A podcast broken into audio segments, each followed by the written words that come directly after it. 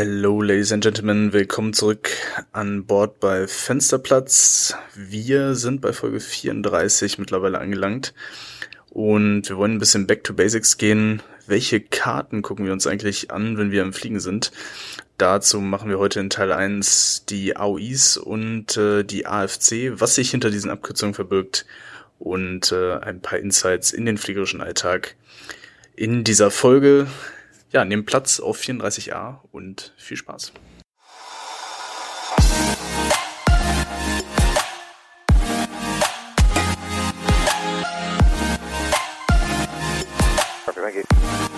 American 787, flight level 210. Flight level 210, American 787.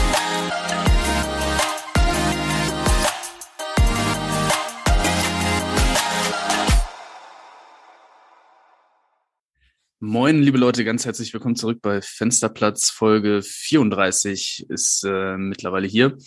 Mein Name ist Florian ähm, und mir diesmal nicht live gegenüber, sondern per Zoom zugeschaltet, mein Bruder Felix. Herzlich willkommen auch dir. Ja, schönen Tag, liebe Leute, zu Folge 34. Genau, wir sind uns digital mal wieder äh, zugeschaltet über Zoom und äh, je nach Internetverbindung wird die Tonqualität dieser Folge gut oder schlecht. ja, wobei die Tonqualität bei Zoom ist ja auf jeden Fall äh, bisher immer ganz zufriedenstellend gewesen, würde ich sagen. Hervorragend. Wenn die Mikrofone gepasst haben. 9200 Kilometer beträgt unsere Entfernung. ich war nach Spaß. 9200 Kilometer entfernt konnte ich mitverfolgen, wie du deinen Joghurt in dich reinschaufelst. Er musste mich beeilen, wir wollen ja gleich los. Ja, ähm, ja also ich bin gerade an der Westküste der USA. Ähm, sehr geil, vier Tage. Äh, einziges Problem ist, genau diese vier Tage spielt das Wetter leider jetzt nicht so mit. Ähm, aber ich war gerade am Strand laufen, da kam die Sonne ein bisschen raus. Jetzt hoffe ich darauf, dass das auch für den Rest des Tages so bleibt. Ähm, neun Stunden Zeitunterschied ist auf jeden Fall eine krasse Hausnummer. Äh, muss man schon mal so sagen. Das macht die Sache hier ein bisschen einfacher, wenn man mehr Tage zur Verfügung hat. Und ja, morgen geht's dann wieder zurück ins, äh, ja, wie ist es eigentlich? Relativ schön, das Wetter bei euch. Wahrscheinlich besser als hier sogar, ne? Ja, doch, man kann es aushalten. Also so um die 20 Grad. Meistens scheint die Sonne. Ja. Na toll, hätte ich gar nicht wegfliegen müssen. Quasi. Wenn man sich das immer aussuchen könnte, wäre es auf jeden Fall ganz gut, ja. Ja, eine Sache, äh, die ich kurz erwähnen wollte ähm, bevor ich dich frage, was bei dir oder ob es bei dir überhaupt fliegerisch was Neues gibt. Ähm, was vielleicht den einen oder anderen Zuschauer auch interessiert. Jetzt kommt ja wieder die kältere, dunkle Jahreszeit. Das heißt, äh, fliegerisch ähm, gibt es wieder insofern die eine oder andere Besonderheit, weil äh, Nebellagen zunehmen und was auch vorkommen kann, ist, dass man den Flieger äh, vorm Abflug enteisen muss. Das heißt zum Beispiel, wenn es geschneit hat oder ähm, Einfach wenn sich Niederschlag in der Nacht auf dem Flügel abgesetzt hat oder auf dem Rumpf und äh, da gefroren ist, dann äh, muss das Flugzeug natürlich enteist werden, weil die Flugzeugmasse und die aerodynamischen Eigenschaften vom Flügel da natürlich in Mitleidenschaft gezogen werden. Das äh, erfolgt dann nach festgelegten Prozeduren. Da gibt es auch festgelegte ähm, Grenzwerte und so, die man dazu Rate ziehen kann, ob enteist werden muss oder nicht. Und äh, genau das gleiche ist bei Nebellagen. Also der Flieger kann ja, wenn die Sicht relativ schlecht ist, ähm, mehr oder weniger per Autopilot landen und die Piloten nehmen dann da äh, eine systemüberwachende Funktion ein. Und diese ganzen Verfahren und die Besonderheiten von diesen, ähm, ja, von diesen zwei Sachen muss man sich jedes Jahr in Form eines Computer-Based Trainings aneignen. Das steht jetzt wieder an, ähm, beziehungsweise steht jetzt schon seit ein, zwei Monaten wieder zur Verfügung. Und das ist vielleicht für den einen oder anderen Hörer auch ganz interessant. Also ähm, so guckt man, dass man als Crew da up-to-date bleibt, was die neuesten Verfahren in diesem Bereich angeht und ähm, frischt das Wissen da in diesen Bereichen auch nochmal auf. Also wir haben da, wie gesagt, ab, ja, ich glaube, ab August stand uns der zur Verfügung, dieses CBT. Und da klickt man dann, weiß nicht genau, wie lange das dauert, ein, zwei Stunden irgendwie alles äh, zu dem Bereich dann durch. Ähm, altes Wissen, Verfahrensänderungen und dann ist man wieder up to date für die kalte dunkle Jahreszeit. Ähm, ja, müsstet ihr jetzt wahrscheinlich auch machen, ne? Ja, genau. Das ist bei uns auch jedes Jahr so, dass wir dafür etwas Zeit investieren müssen, um da was zu äh, bearbeiten. Wobei man sagen muss, dass es dieses Jahr echt relativ oft ist. Also nicht nur wegen Enteisen, sondern auch diverse andere Sachen, die neu dazugekommen sind. Ähm, ja, weil bei Airbus mal wieder irgendein fancy Feature dazugekommen ist. Oder ich überlege gerade, was das letzte war. Das war nochmal irgendwas. Mm, ach so, genau, hier wegen der Umstellung auf dieses neue Format bei der beim Runway Reporting. Ah, stimmt. Die ähm, Gro Ja, ist vielleicht, äh, Format. Runway Condition Matrix, meinst du, ne? Ja, genau, ja. Ja. Ja, ist halt so ein Thema gewesen, ähm, die, ähm, ja, die Berichte sozusagen von dem äh, Zustand der Start- und Landebahn, also wenn es jetzt zum Beispiel geschneit hat, wie viel Schnee da drauf ist, welcher Beschaffenheit der Schnee zuzuordnen, äh, zuzuordnen ist und so.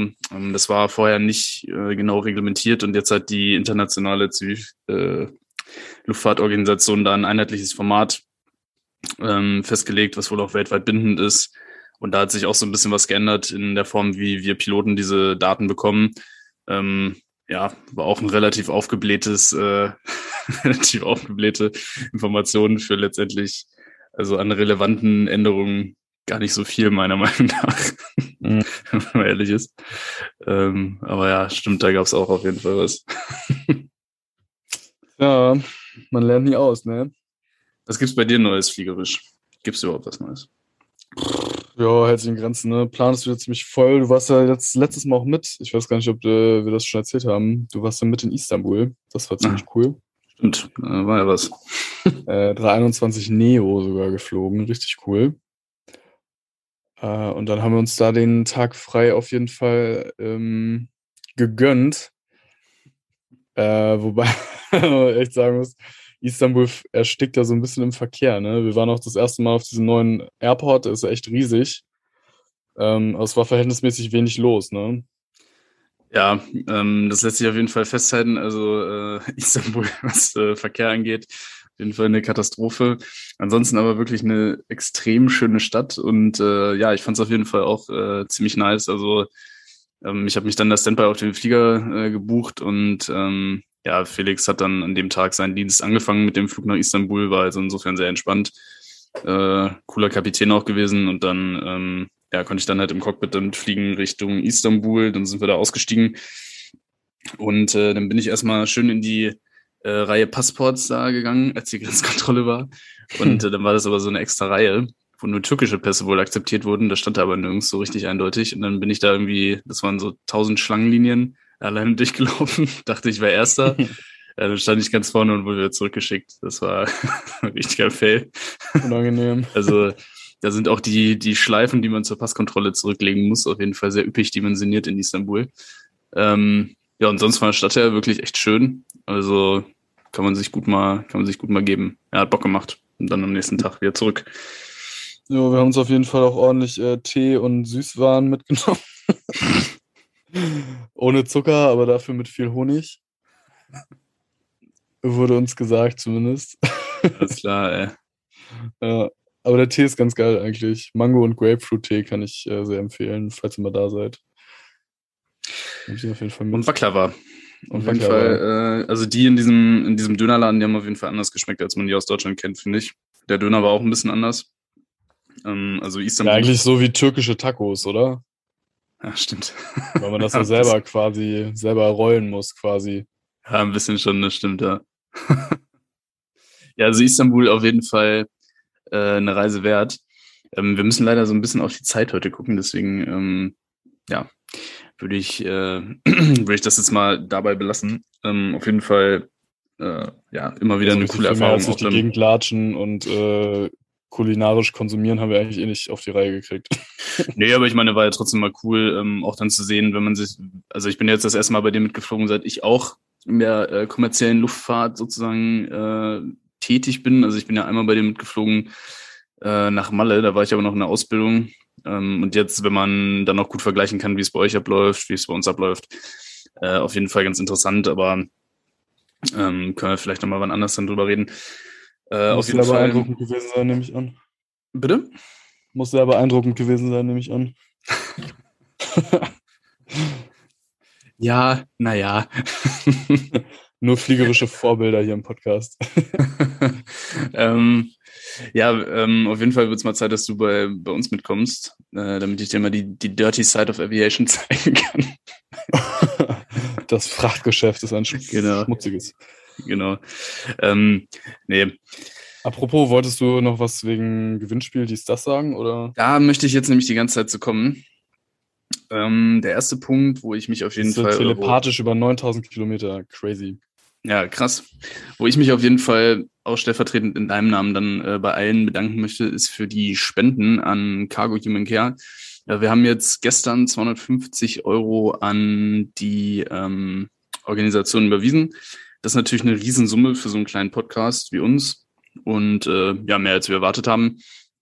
Äh, Focko hat jetzt auch nochmal äh, sich äh, gemeldet und äh, natürlich auch sich ganz herzlich nochmal bedankt. Und ähm, er meinte, es kamen auch noch einige Spenden extra an Cargo Human Care, also nicht bei uns, sondern direkt unter dem Stichwort Fensterplatz. Wie viel das genau ist, ähm, zählt er jetzt auch nochmal aus. Aber also es sind auf jeden Fall mehr als 250 Euro geworden. Ähm, ja, finde ich auf jeden Fall sehr, sehr cool. Vielen Dank an alle, die gespendet haben. Ähm, und äh, der nächste Punkt ist das Gewinnspiel mit äh, Flight Crew Shop. Da haben wir auch drei Gewinner von den 15 Euro Gutschein jeweils ziehen können.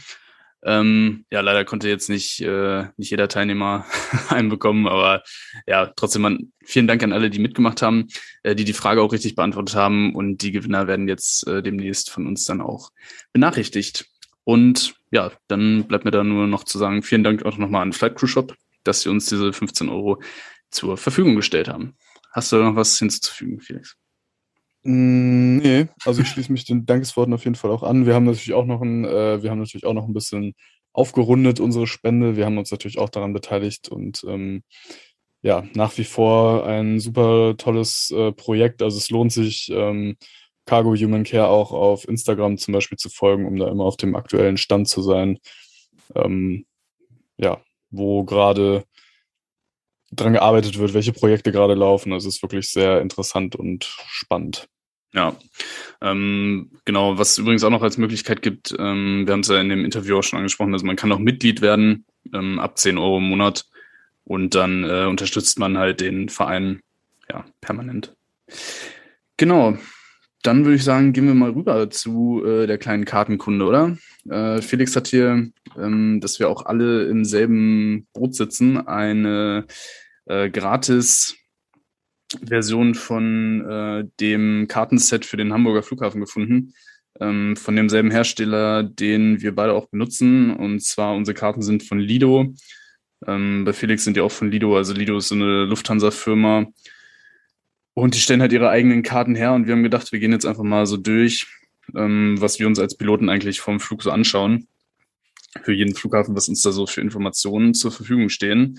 Genau, vielleicht nochmal so generell ganz kurz nur zur Ergänzung. Also die, weil du eben so meintest, wir benutzen das, also nicht Flo und ich müssen uns überlegen, welche Karten wir nehmen, sondern also die Airline legt natürlich fest, welche Karten sie einkaufen will.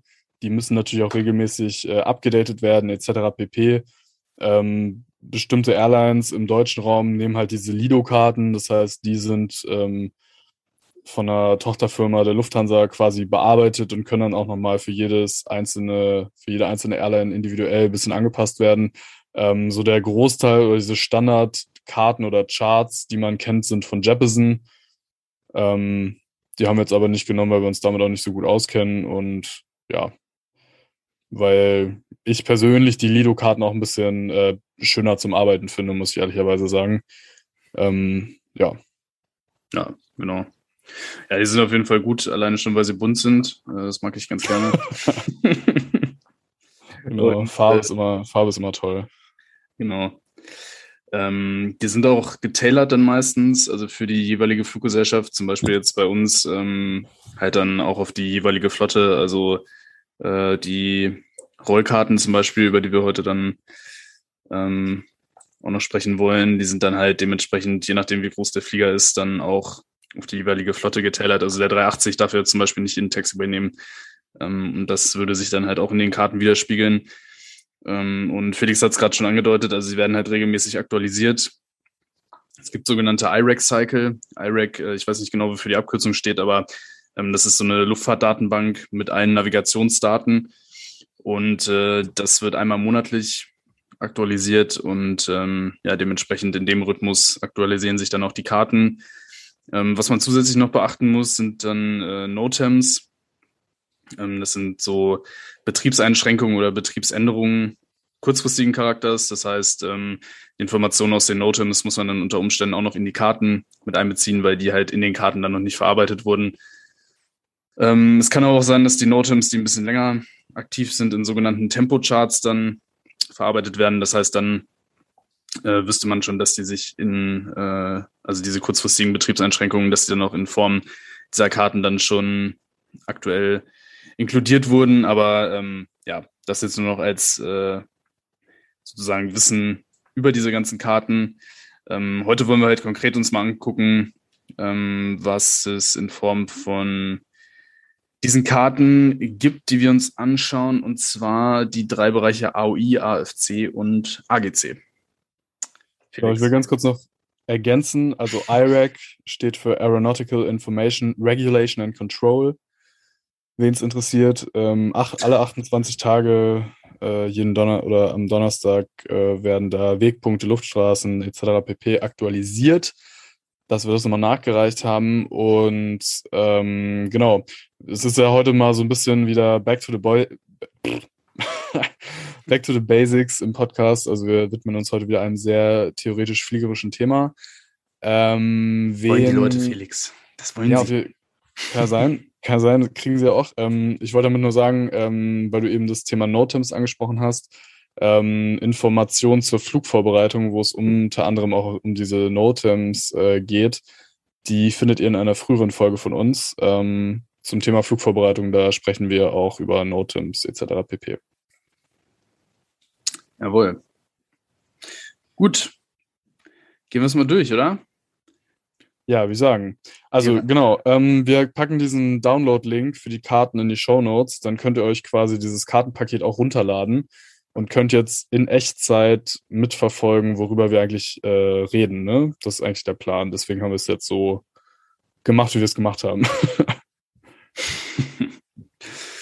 ja, also wir haben die, die Karten normalerweise nicht als, ähm, als PDF natürlich, sondern ähm, ja, in Form auf unserem EFB als App. Also ähm, ja, wir haben ja hier so ein, wir haben jetzt hier zum Beispiel so ein iPad, ähm, und da ist dann halt diese Lido-App drauf und da können wir uns dann jeweils pro Flughafen dann diese Karten anzeigen lassen. Ähm, und ähm, da kann man die Karten dann auch einzeln auswählen, also jetzt nicht hier so durchscrollen, sondern man kann sich dann da auch so ein Clipboard machen. Das heißt, die Karten, wo man schnell drauf zugreifen will, die kann man sich dann extra selektieren. Ähm, genau, so viel dazu. Also anfangen tut, tut das Ganze jetzt eigentlich hier mit so einem Change Bulletin. Äh, das steht ganz vorne. Ähm, da kann man dann mal reingucken, was sich jetzt hier so in letzter Zeit geändert hat und ähm, ja, wie lange dieser, äh, wie lange diese Änderung gültig ist. Ist jetzt für uns eigentlich nicht so entscheidend, weil wir uns ja ähm, eh die Karte eigentlich immer äh, angucken, wenn wir sie benutzen. Aber wenn man jetzt zum Beispiel regelmäßig nach Hamburg fliegt und äh, ja, da regelmäßig so dieselbe Departure-Route jetzt zum Beispiel hat, also SID steht für Standard Instrument Departure, dann würde man da jetzt zum Beispiel sehen, alle Verfahren äh, von der Runway 2.3, alle Abflugverfahren ähm, ja, wurden jetzt äh, insofern geändert, als dass da ein Navate dieses Foxtrot Uniform dann nicht mehr ähm, zur Verfügung steht. Und was hat das jetzt alles mit dem Nil zu tun? Ja, der Nil. Wann fliegt denn der Nil durch Hamburg? genau, Nil steht für No Item Listed. Das heißt, da ist halt nichts passiert. ah, okay. Jetzt weiß ich es auch endlich mal. Ja. Weiß Bescheid jetzt. Weiß Bescheid. Genau, also damit fängt das an. Ähm, ja, ich weiß nicht, dadurch, dass wir jetzt halt eigentlich eine App haben, äh, ja, wird uns das zumindest nicht angezeigt, was sich da geändert hat. Also wir gucken halt eh regelmäßig äh, die Karten halt an. Ja, ist bei uns auch so, genau. Und äh, falls ihr vorhabt, mit, diesem, mit diesen Karten zu fliegen, äh, ich sag dazu, die sind jetzt elf Jahre alt, also ich würde es nicht machen, aber wer Lust hat auf ein saftiges Bußgeld, gönnt euch. Gut, genau, dann geht es los mit den AOIs. Ähm, da kann man eigentlich ganz grob sagen, dass die immer in Arrival und Departure unterteilt sind. Ähm, das heißt, da werden so ganz grundsätzliche Informationen über den Airport ähm, publiziert. Äh, macht halt Sinn, dass das mit der Arrival anfängt, weil meistens muss man erstmal zum Flughafen fliegen, damit man auch wieder abfliegen kann. Äh, deswegen ist das von der Gliederung auf jeden Fall sehr sinnvoll. Ähm, und auch diese einzelnen Punkte, also Arrival, die sind dann nochmal untergliedert in verschiedene Sachen. Also sowas wie die Artis, Speed Restrictions, Noise Abatement, Taxi Procedures, Parking etc. pp. Also ähm, wenn man sich das mal anschaut, dann findet man da halt zum Beispiel jetzt ganz oben die Information, dass es eine digitale Artist gibt, also sie wird digital abgestrahlt und dahinter halt die, äh, die Frequenz, die man eindrehen muss, damit man die Artist empfängt. Ähm, und dann geht das halt weiter. Äh, wollen wir das jetzt so Step by Step durchgehen? Eigentlich ist es ja relativ selbsterklärend, würde ich sagen, oder? Ja, also ich würde auch sagen, ähm, vielleicht für euch erstmal AOI steht für, also soweit ich weiß, Aerodrome Operational Information, ne? Oder Airport Operational Information, also jedenfalls äh, Operational Information. Das heißt, ähm, das sind, je nachdem, wie groß der Airport ist, allgemeine Informationen, die man wissen sollte. Also da geht es dann halt, was Felix gerade schon gesagt hat, um die Ankunft und um die Abflugverfahren. Ähm, und da schwerpunktmäßig ähm, so die Basics, äh, die halt entscheidend sind.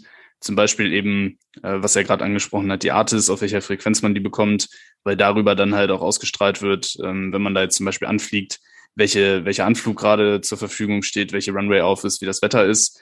Und zusätzlich stehen dann da noch äh, Besonderheiten drin, ähm, ja, die jetzt äh, den Airport besonders machen. Äh, ich glaube, in Amsterdam zum Beispiel steht dann da drin, dass generell alle Flughäfen, äh, generell alle Flugzeuge, die gelandet sind, Vorfahrt haben vor denen, Flugzeugen, die rollen, die auf dem Taxiway gerade sind. Ja, solche Sachen halt, ne? Ähm, ich würde schon sagen, dass wir es vielleicht einmal kurz durchgehen, ob wir da irgendwie was Spannendes finden, oder? Wir können mal durchscrollen. Äh, da könnt ja, ihr mal mitmachen jetzt. Äh, generell zu sagen, also dass äh, diese AOI von Hamburg jetzt wirklich sehr kurz gehalten ist. Genau. Äh, das Problem dabei ist, wie eigentlich bei fast allem in der Luftfahrt, dass ähm, davon auch, ich würde jetzt mal sagen, wahrscheinlich äh, 50 Prozent mindestens relativ unnütz sind, das da wirklich reinzuschreiben. Ähm, und die Problematik dabei halt ist, dass man die wirklich wichtigen Informationen dann tatsächlich übersieht. Ähm, also jetzt mal so für den Linienflieger, ähm, also ich meine, dieses zum Beispiel Use jetzt auf APU, ne? Also five minutes after unblock. Erstmal wird das nicht gemonitort und zweitens, wenn die Bodencrew es nicht schafft, nach fünf Minuten den Strom anzuschließen, muss ich halt die APU noch weiterlaufen lassen. So. Mhm. Äh, deswegen, also da wird jetzt gerade, das ist halt so ein bisschen so, ja, niemand lässt ja die APU freiwillig ewig laufen. Das hat ja auch immer einen Grund. Entweder damit keine 40 Grad in der Kabine sind oder weil wir halt keine External Power zur Verfügung haben. Und so, also sowas ist meiner Meinung nach halt ein Satz, den kann man genauso gut streichen. Das ist einfach Schwachsinn, das reinzuschreiben. Ähm, und da gibt's halt noch so ein paar andere Sachen, finde ich, die, die man eher rauslassen könnte. Weil ganz häufig ist halt dadurch die Gefahr, dass einfach so viel ist, dass man halt Sachen übersieht. Hier in Hamburg ist das echt noch überschaubar, aber es gibt halt Plätze, wo diese AOIs halt wahnsinnig voll sind, wo halt ähm, auch diese, gerade was Kommunikationsfehler angeht, also wenn man irgendwie, ähm, wenn das Funkgerät vielleicht kaputt ist und man nicht mehr die Anweisung der Flugsicherung hören kann, da gibt es ja wirklich Flughäfen, die dann für jede einzelnen Wegpunkt, jede einzelne Runway nochmal speziell aufschreiben, welches Verfahren dann gehen würde und so da muss man echt sagen, manchmal ist weniger halt auch mehr. Und ähm, ich kann jetzt, wir haben ja letztens auch mal über Berlin geredet. Äh, da steht zum Beispiel in diesen AOIs drin, dass man selbstständig beim Verlassen der Bahn auf die Ground-Frequenz wechseln muss. Ähm, das steht da aber halt auch so 0815 wie jeder andere Satz auch. Also da steht drin, die Kantine hat von 8 bis 16 Uhr offen und übrigens, wenn Sie von der Bahn runterrollen, rufen Sie bitte selbstständig den Ground-Lotsen. Ähm, das ist halt klar, dass viele Piloten das einfach übersehen, mhm. weil es gibt ja nicht nur einen Platz, den man anfliegt am Tag, sondern meistens drei oder ja oder sagen wir mal zwei auf jeden Fall eigentlich, die man noch mit anfliegt. Ähm, und da ist einfach die Gefahr groß, dass man sowas halt dann übersieht, obwohl das halt wirklich dann mal wichtig wäre. Ähm, das vielleicht mal so generell zu den AOIs aus praktischer Sicht ist zumindest mein Eindruck. Ja, ist ja bei den, bei den Notems zum Beispiel genauso. Also ich finde, da wird es auch äh, echt mal Zeit für so ein äh, für so ein generelles Format, also dass die wichtigen Sachen wie äh, geschlossene Runways oder nicht zur Verfügung stehende Anflüge als erstes sind und dann irgendwann dieses ganze andere Brimborium. Ja, in echt sieht's ja eh so aus. Also ich meine, diese AOIs, äh, natürlich guckt man sich die dann, äh, guckt man sich die dann mal an, aber zum Beispiel so Sachen, so Besonderheiten, äh, wie du sie jetzt erwähnt hast, äh, die stehen bei uns nochmal in einem extra PDF. Also wir haben zu jedem Zielflughafen, den wir anfliegen, haben wir so ein, ja, was heißt PDF? Also haben wir so ein, äh, auch mehrere Seiten, wo für uns als Besatzung nochmal diese ganzen Highlights und so drinstehen, auch so Abfertigungsagents äh, und so weiter. Das ist dann nochmal eine kondensierte AOI sozusagen. Ähm, und ja, da stehen für uns dann halt diese wichtigen, wirklich wichtigen Sachen nochmal drin, äh, was du schon sagst, weil da ist, da ist es halt ein bisschen mehr äh, gehighlightet sozusagen. Aber auf jeden Fall ein guter Punkt, ja, stimmt. Also äh, wir können es halt trotzdem mal ganz kurz durchgehen. Also wenn man jetzt hier wie ähm, diese Arrival-Page sich halt mal anguckt, wie gesagt, da steht dann drin die Frequenz, worüber man die Informationen über die An- und Abflugverfahren, die gerade aktiv sind, bekommt, welche Geschwindigkeiten man fliegen darf, ähm, in Form von diesen Speed Restrictions. Noise Abatement ist natürlich auch immer ein Thema. Ähm, also das heißt, äh, da steht jetzt nochmal drin, ähm, ja, dass man jetzt hier in dem Fall halt äh, einen Continuous Descent Approach ähm, anstreben sollte. Das heißt, dass man die ganze Zeit im, Sinnflug, äh, im Sinkflug ist. Ähm, Preferential Runway, das heißt, ähm, gerade in Deutschland durch Noise Abatement natürlich ein Thema, dass nicht unbedingt die Runway vom vorherrschenden Wind äh, festgelegt wird, sondern ja, gerade wenn es dann hier mitten in der Nacht ist, also hier wie äh, in dem Beispiel von 21 bis 6 Uhr Zulu, das heißt ähm, UTC, wäre jetzt lokal dann im Sommer von 23 bis 8 Uhr morgens, ähm, wäre dann halt aus Lärmschutzgründen die äh, Landung eher auf der Bahn 05, wenn der Wind es zulässt, also wenn die, wenn die Rückenwindkomponente nicht zu stark ist. Äh, APU hast du gerade schon gesagt. Use of Reverse, das heißt, ob man nach der Landung dann voll Reverse geben kann oder nicht. Äh, wenn man dann gelandet ist, dann äh, geht es da weiter mit den Taxi Procedures. Da steht jetzt halt auch nochmal drin, zum Beispiel die ähm, Taxiway-Breite ja, wenn es da irgendwelche äh, Besonderheiten gibt, sieht man das da. Äh, Transponder Mode S. Ja, wir haben so einen Transponder, der halt der Flugsicherung unsere ähm, Luftfahrzeugdaten sozusagen mitgibt. Da steht dann drin, wann wir den auf Auto setzen sollen und wann auf Off und so. Also das ist äh, in der Regel aber auch bei jedem Flughafen eigentlich gleich, beziehungsweise so ein generelles Verfahren bei uns. Ist ja bei euch auch so, ne?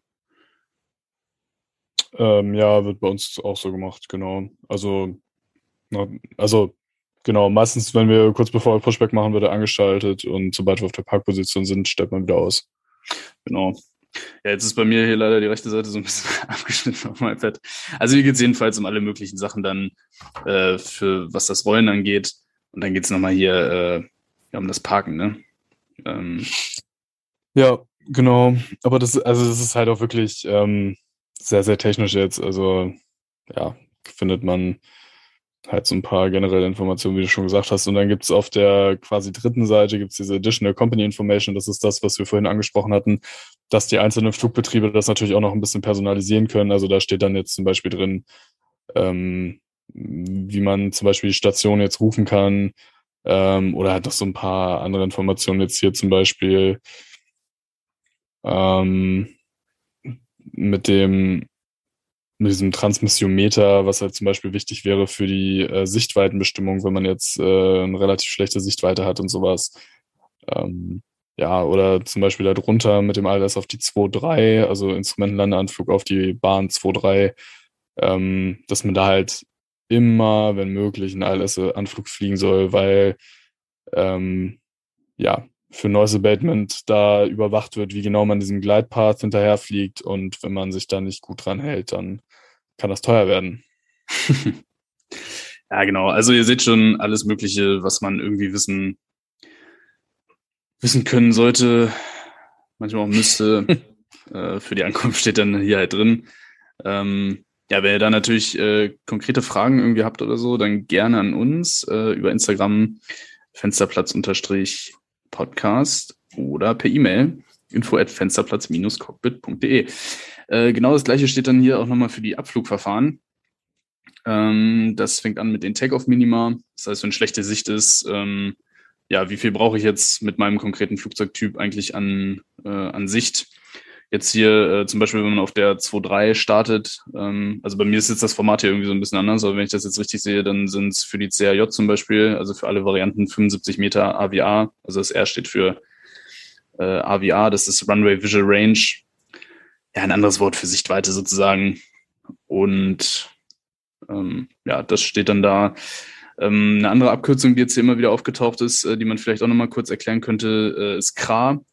Äh, das sind Company, äh, sorry, Country Regulations, äh, irgendwas. weiß jetzt auch nicht genau, wofür die Abkürzung steht, aber auf jeden Fall ähm, ja für Abweichungen von einem Land, von den generell geltenden äh, ICAO-Vorgaben. Also die ICAO ist halt diese International Civil, Aviation Organization und die haben in Form von Annexen so generelle Richtlinien und Regeln erlassen, wie äh, der Flugbetrieb abzulaufen hat. Äh, davon können die Länder abweichen, dann müssen sie die ICAO informieren und diese Abweichungen, die sind dann halt für ein Land jeweils in diesem CRAS ähm, festgelegt. Man so C-R-A-R oder was? Genau, C-R-A-R.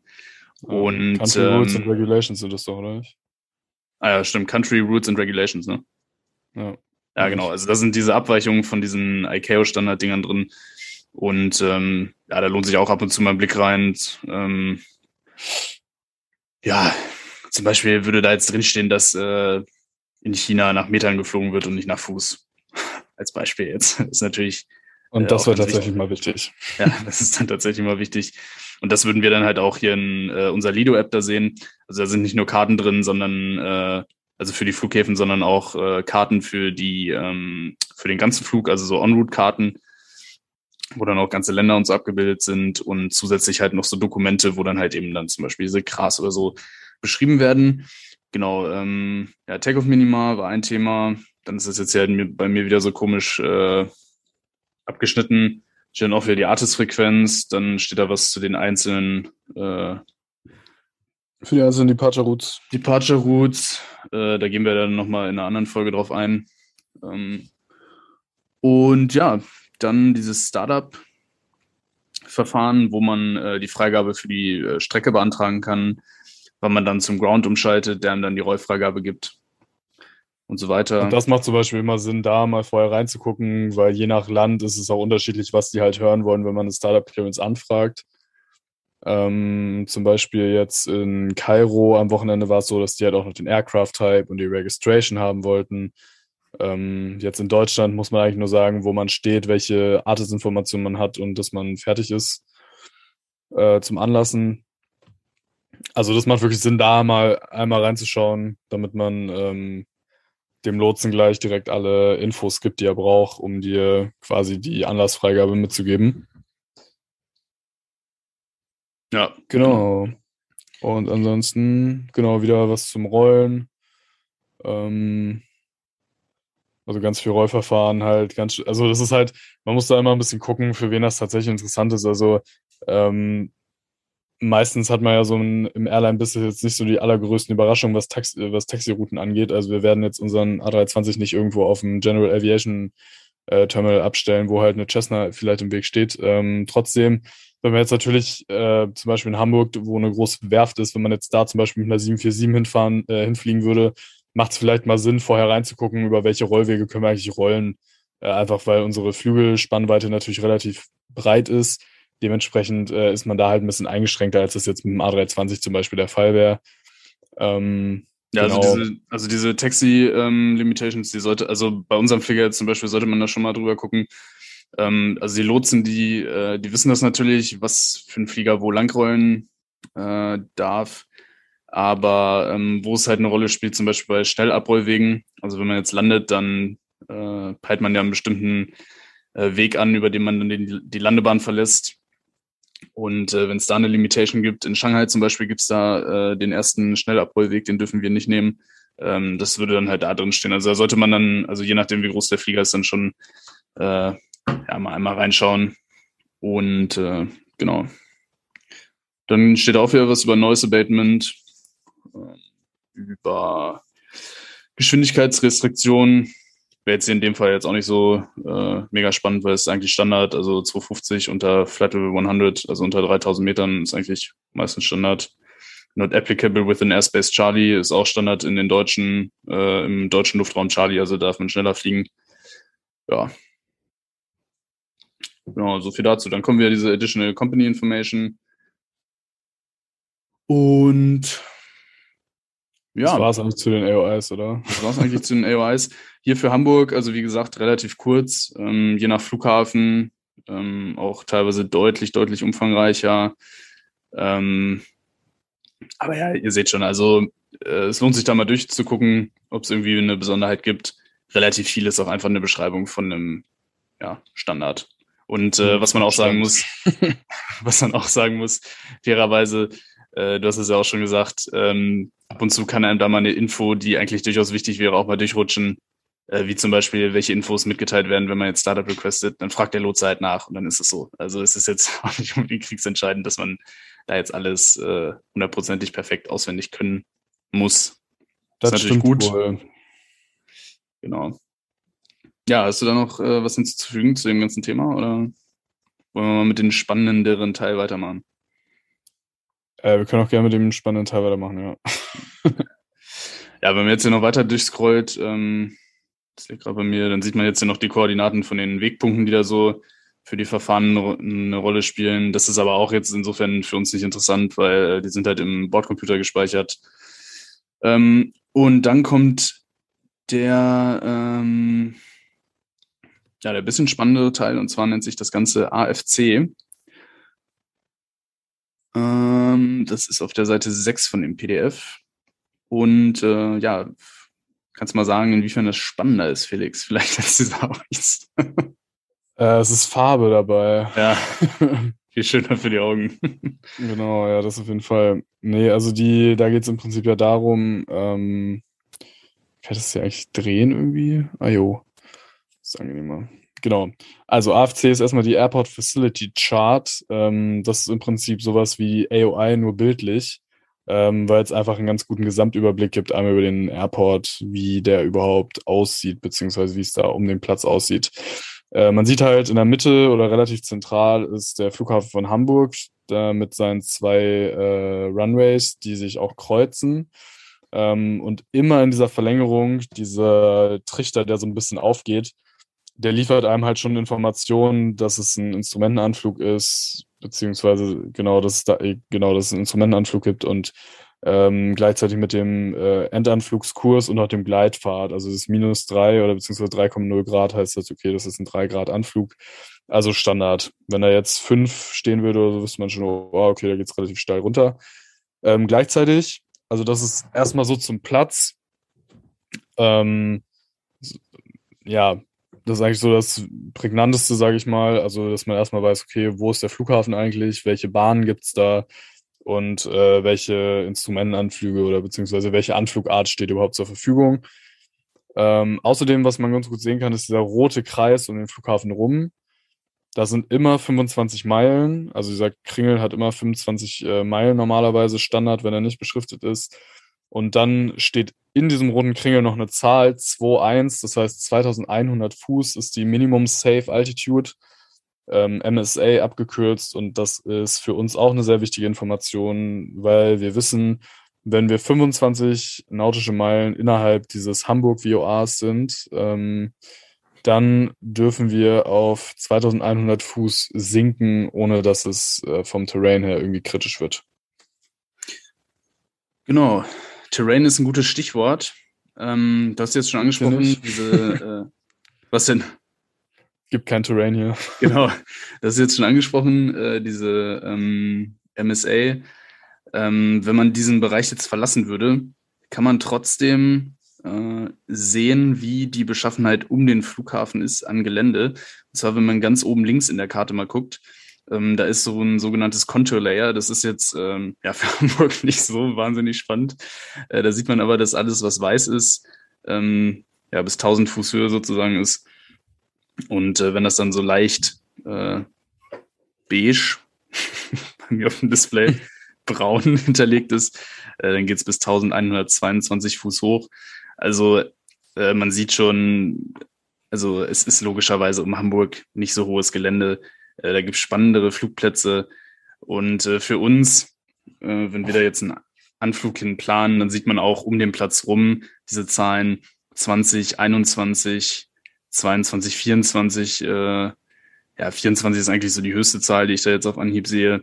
Ähm, also da wären dann 2400 Fuß auch safe, also auch um diesen äh, erweiterten Bereich, um die MSA, ist kein hohes Gelände zu erwarten.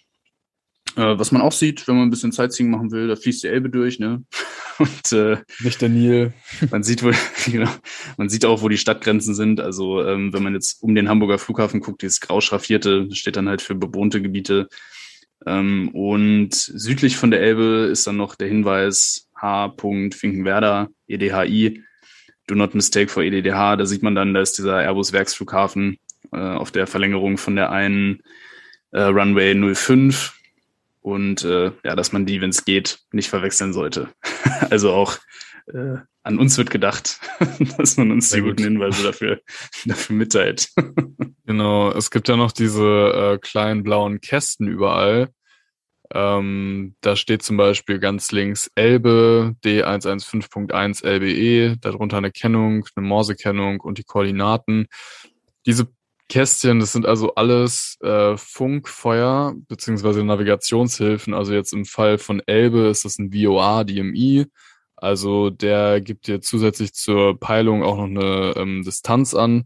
Darunter zum Beispiel dieses 323 GT, das wäre jetzt im Prinzip ein NDB, also Non-Directional Beacon. Da kann man halt wirklich nur, ähm, ja, von der Genauigkeit her ist das relativ unpräzise eigentlich.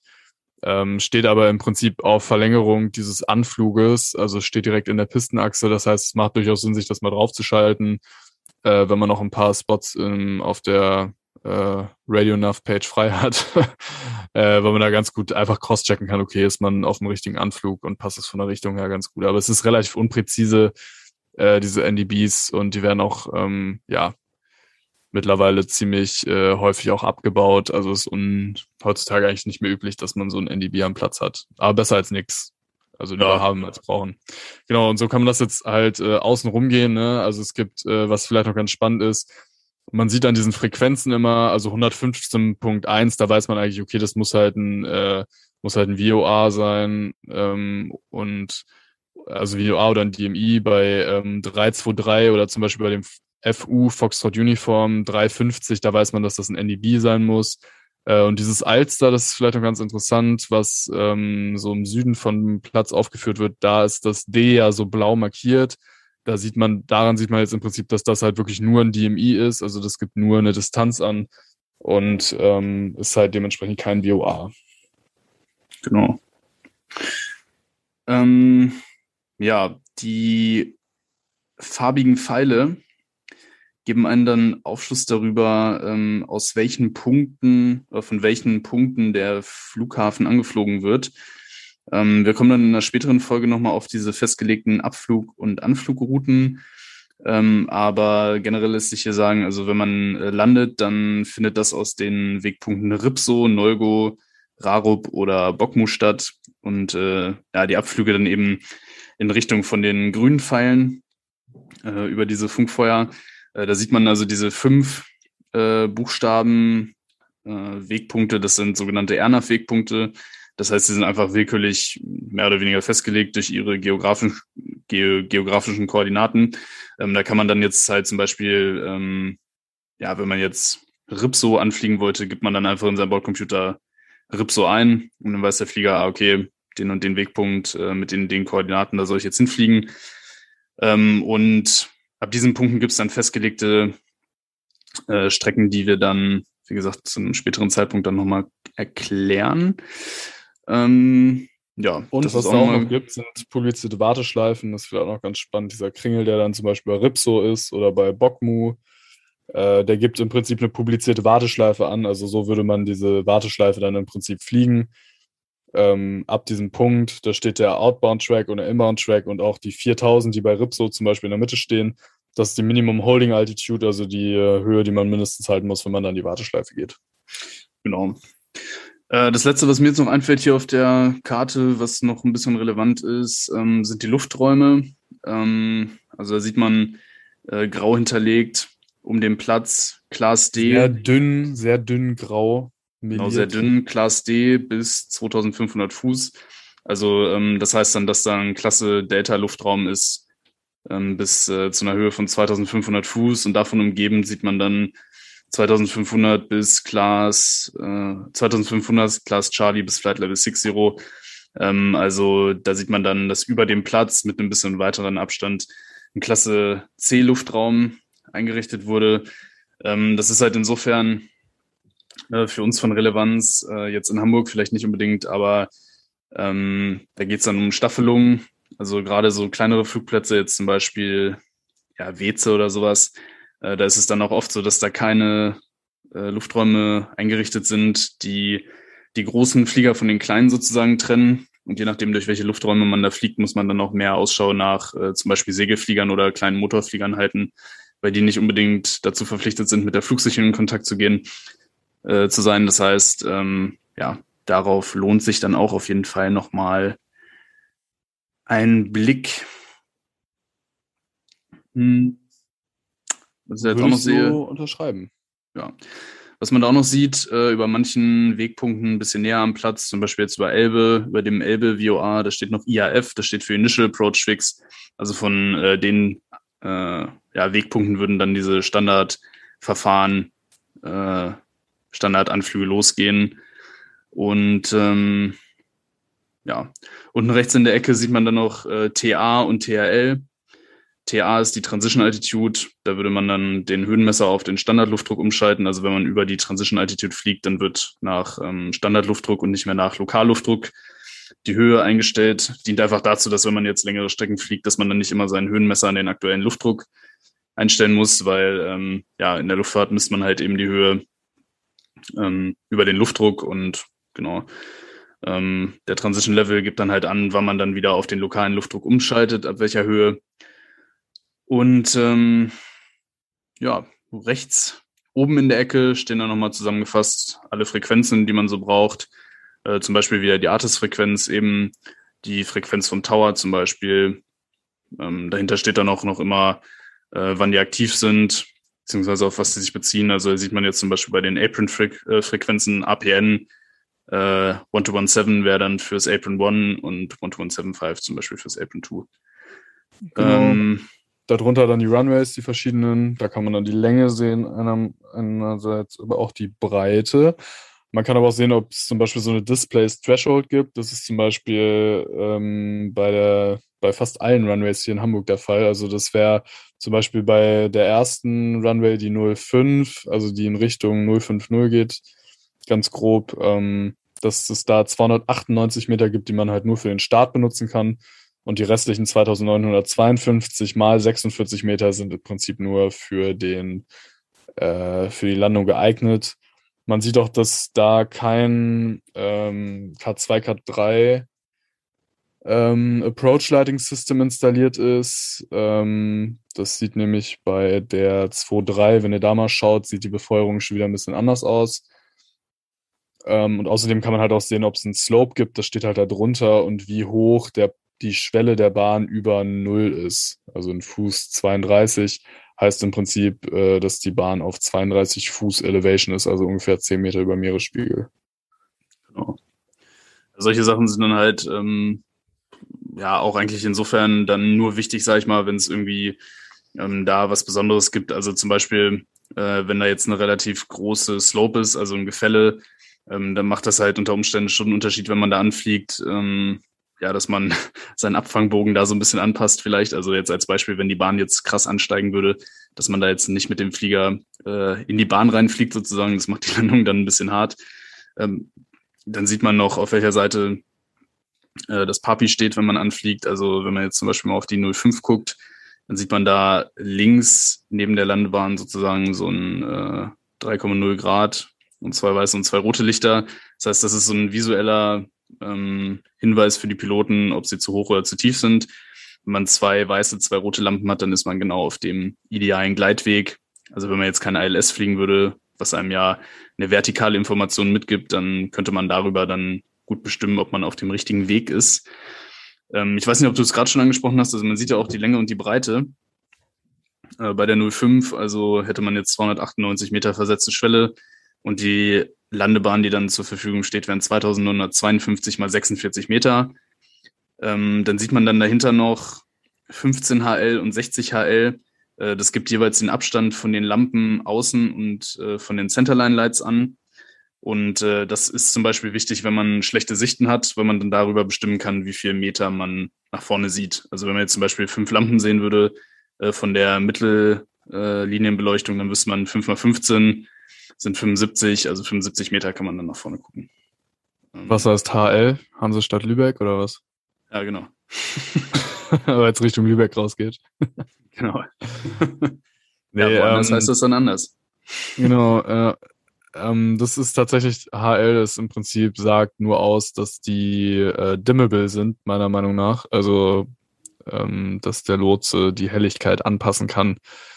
Ähm, vom Beleuchtungsgrad her, was manchmal auch relativ wichtig ist, ähm, gerade wenn es sehr neblig ist oder zum Beispiel es schneit oder sowas, dann ist es meistens gar nicht so geil, wenn diese Befeuerung so mega hell eingestellt ist, weil das dann echt richtig äh, blendet. Deswegen ist es ganz gut, wenn man weiß, dass die das auch ein bisschen dimmen können und da kann man kurz Bescheid sagen, können es ein bisschen ähm, dunkler machen und das ist im Regelfall dann auch eigentlich kein Problem. Genau. Ähm, ja. Das war's, oder?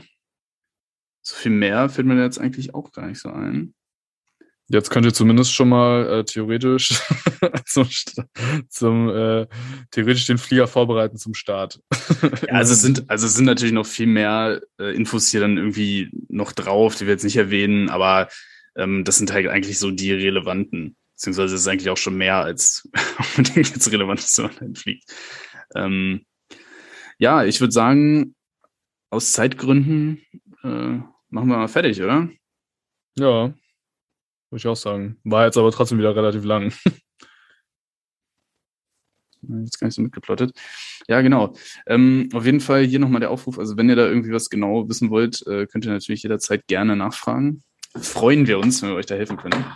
Äh, weil wir wissen ja noch selber, wie wir da früher vor den Karten da gesessen haben und uns bei manchen Infos gefragt haben, was das überhaupt heißt, als wir noch Flugsimulator geflogen haben. Äh, also wenn ihr Fragen habt, gerne her, gerne her damit. Ansonsten würde ich sagen, verabschiede ich mich jetzt in die kalifornische Sonne. ja, gönn dir. Und äh, sag vielen Dank fürs Zuhören. Mal gucken, wenn wir mit der Kartenkunde weitermachen. Ähm, ja, den Gewinnern nochmal viel Spaß mit ihren 15 Euro vom Flight Crew Shop und äh, viele Grüße aus Kalifornien. Ja, lass dir die Burger auf jeden Fall äh, schmecken. Ich werde mich morgen ins äh, rumänische Exil verabschieden. Wir haben da zwei Tage frei vor Ort. Äh, bin ich mal gespannt. Ich habe das noch gar nicht gecheckt, ob wir da aus dem äh, Zimmer überhaupt raus dürfen. Ich war nicht ein bisschen überrascht, dass ich das sofort gekriegt habe, ohne dass ich irgendwie äh, Himmel und Hölle in Bewegung setzen musste. Naja, wir warten mal ab. Äh, ja, Flo, dann äh, viel Spaß in Kalifornien. Ähm, mich zieht's dann eher nach Osteuropa. Euch allen äh, schöne zwei Wochen. Bis zum nächsten Mal.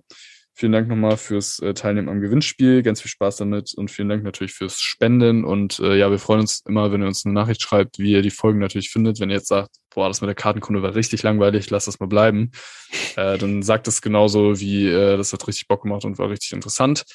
Dementsprechend auch von mir einen schönen Tag und bis die Tage. Ciao, ciao. Ciao.